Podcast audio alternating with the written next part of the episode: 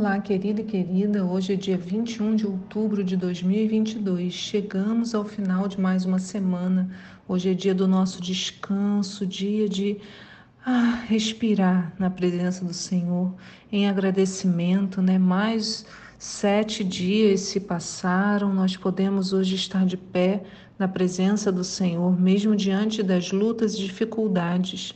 A destra do Senhor não nos desampara. Aleluia. Eu sou a pastora Nícia e os textos de hoje estão em Gênesis 6, de 1 a 8, Isaías 42, 5 a 43, 10, Salmos 96 e Mateus 5, de 1 a 20. A pergunta hoje é: quem prestará atenção e escutará deste momento em diante? Quem prestará atenção e escutará deste momento em diante? Esse é o dilema apontado por Isaías no capítulo 42.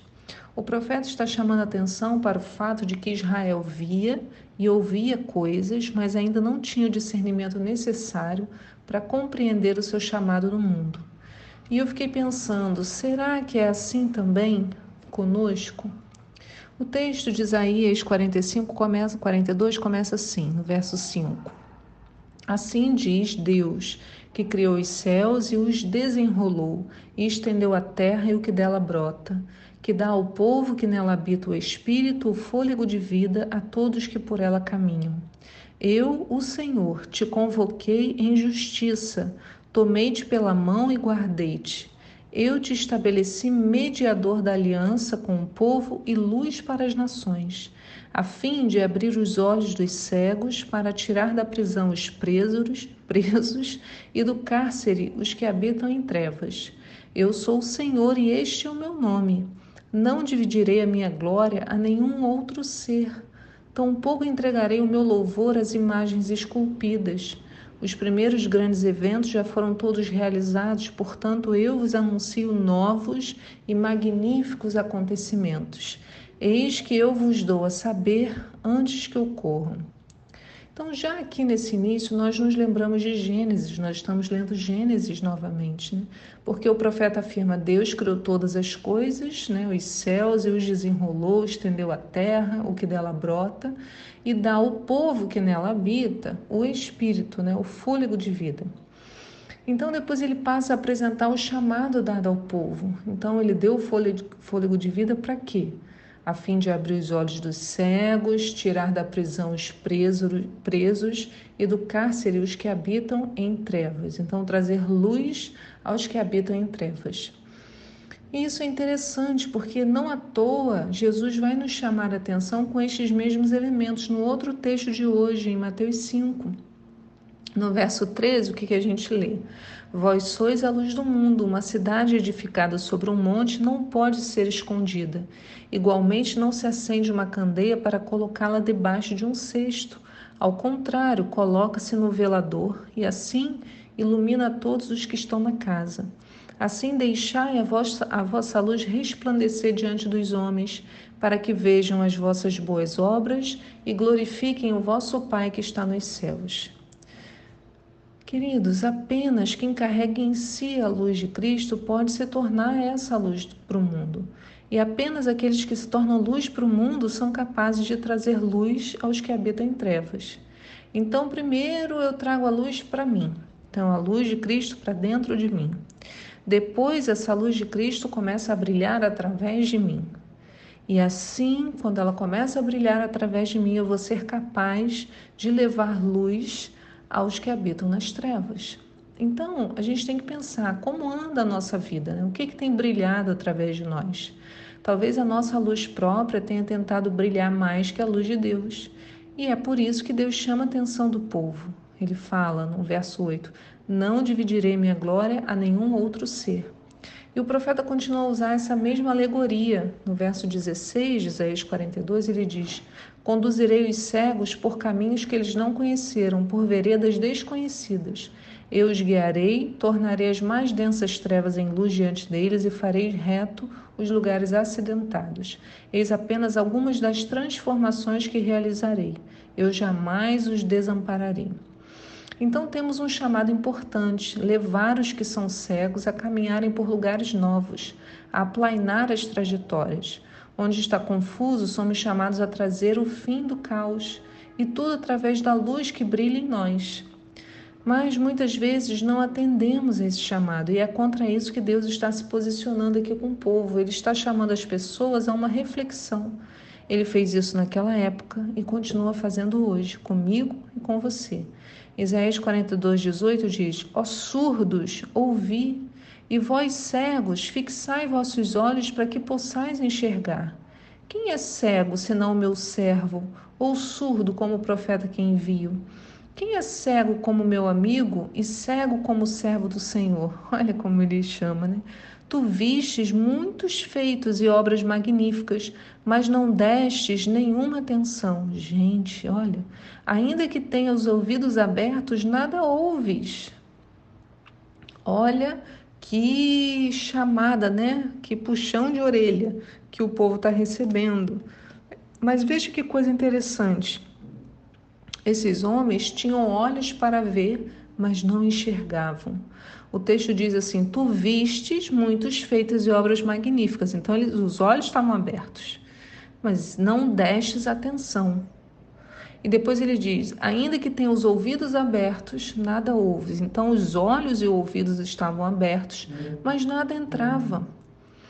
Isso é muito grave, porque nós podemos passar anos dentro da igreja achando que estamos no caminho certo, mas nossos olhos e ouvidos permanecem fechados, ainda que abertos. Olha, né, ainda que eu esteja lá, ah, eu, eu tô, eu venho, eu tô aqui todo dia, mas meu coração se fechou, né? O meu ouvido não está aberto de verdade. Por quê? Porque eu não me envolvo. Podem se passar muitos anos e muitas pessoas vivenciarem coisas magníficas. Entretanto, nós podemos ficar apenas na plateia, como se estivéssemos em um grande show. Pessoas podem ser curadas e libertas bem na minha frente, mas eu posso escolher não dar atenção a coisa alguma. Por isso que ele diz, né? Tu vistes muitos feitos e obras magníficas, mas não destes nenhuma atenção. Parece que não é para gente ou não é com a gente, né? E isso é triste. É triste porque dessa forma estamos perdendo o melhor da festa, que é viver de verdade com Cristo, vê-lo e ouvi-lo em todo o seu esplendor, mergulhando no relacionamento. Ele diz que os ouvidos estavam abertos, mas nada era de fato ouvido. E você sabe que isso é possível, né? Sabe que quando tem alguém falando com você e você até está olhando na direção dela, mas o seu pensamento já está em outro lugar. Sabe, você ouve uma voz lá longe, mas nem sabe direito o que está sendo dito. A gente faz isso com as pessoas e também fazemos isso com Deus. Por isso o profeta faz a pergunta que dá o título do devocional de hoje: Quem há entre vós que ouça isto? Quem prestará atenção e escutará deste momento em diante? Essa é a nossa pergunta. Né? E é por isso que esses homens sofreram as consequências das suas escolhas. Se afastaram do Senhor e, em sua misericórdia, o Senhor fez de tudo para que eles finalmente parassem e prestassem atenção. Então, talvez a dificuldade que estejamos enfrentando seja exatamente por isso, para finalmente pararmos. Né? No verso 24 de Isaías 42 diz: Quem entregou Jacó por despojo Israel aos assaltantes? Será que não foi o Senhor aquele contra quem pecamos e em cujos caminhos eles não queriam andar e cuja lei não desejavam obedecer, de tal maneira que o Eterno lançou sobre eles o seu furor, a violência de guerra? Ele ateou-lhes fogo ao redor, contudo, nada conseguiram aprender dessa lição. A repreensão os consumiu, mas mesmo assim não deram atenção à correção do Senhor. É, queridos, olha, uma coisa certa, todo mundo fala, ah, as experiências nos ensinam. Sim, se nós quisermos, se nós dermos atenção a elas, a voltar os nossos ouvidos e falar: Senhor, o que tu queres me ensinar aqui? Eu quero aprender. Porque aqui ele estava, fez tudo isso e as pessoas não deram atenção, quer dizer, elas não aprenderam, né? Agora, quando elas finalmente ouvem e enxergam, há uma restauração profunda. E essa é a promessa de Isaías 43, que diz: Mas agora diz o Senhor que te criou, Jacó, e que te deu forma, Israel. Não temas, porque eu te salvei, convoquei-te pelo teu nome, tu és meu. Quando passares pelas águas, eu serei contigo, e quando pelos rios, eles não te submergirão.